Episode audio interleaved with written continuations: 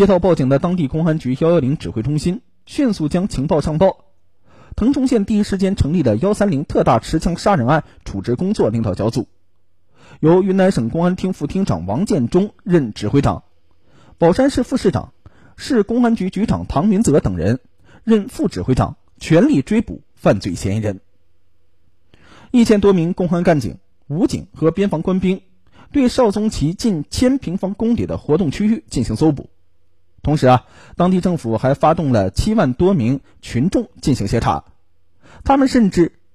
经云南省公安厅协调，从德宏一家民航公司调来了一架直升机进行空中侦查。县公安局政工处主任王国流事后介绍，当时啊，恰逢腾冲县旅游旺季。距离案发现场四十多公里外的县城，此时正大量的涌入外地游客。十五公里外的侯桥镇也是人头窜动的集市。警方分析，邵宗奇可能还携带着大量子弹，而事实上啊，此时邵宗奇购买的七十发子弹当中，除去试枪的五发、血案现场射击的二十四发、跳膛的一发之外，仍然剩余四十发子弹。他是否会在闹市大开杀戒呢？这谁也说不好。金口村三十公里外是中缅边境，越境小路多不可数。他是否早已逃至缅甸呢？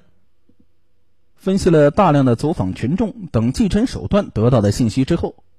指挥部将邵宗奇的逃跑路线锁定为脱壳仙山方向。事实上，邵宗奇离开金口村之后，确实驾车往这个方向行驶。侯桥镇所辖范围内的国境线长达七十二点八公里。侯桥镇政府工作人员介绍，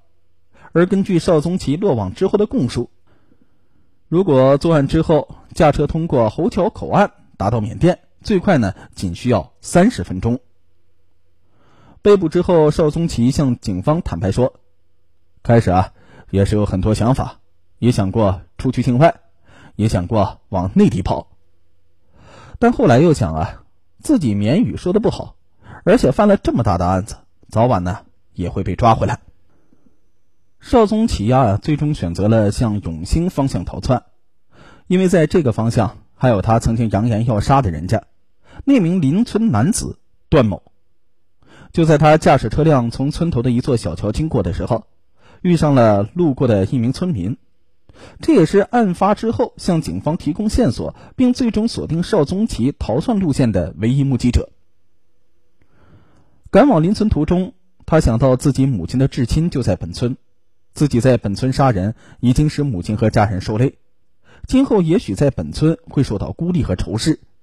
自己再去得罪邻村，恐怕今后家人再走亲戚都没人理会了，就放弃了报复行为。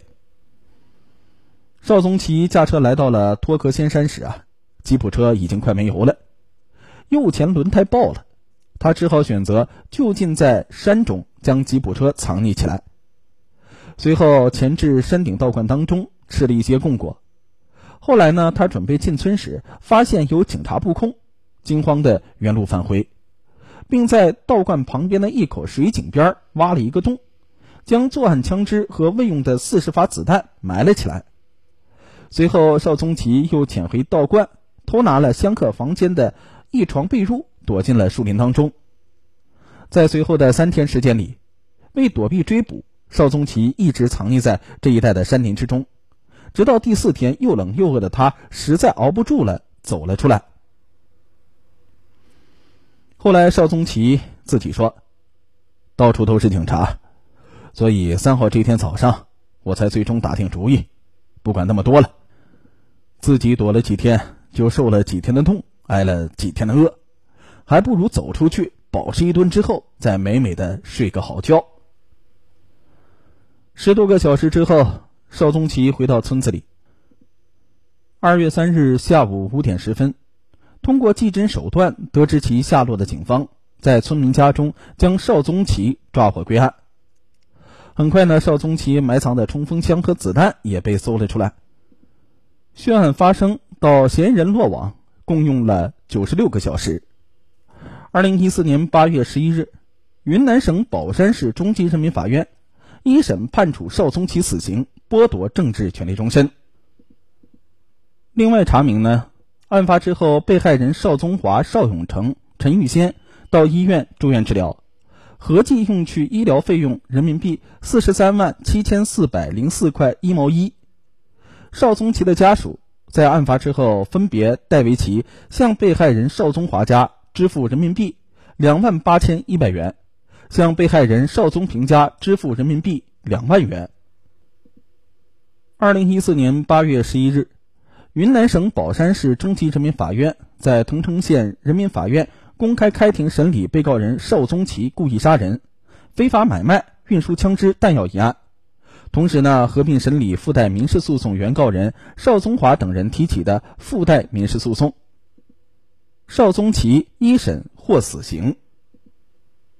宣判之后，邵宗奇提出上诉，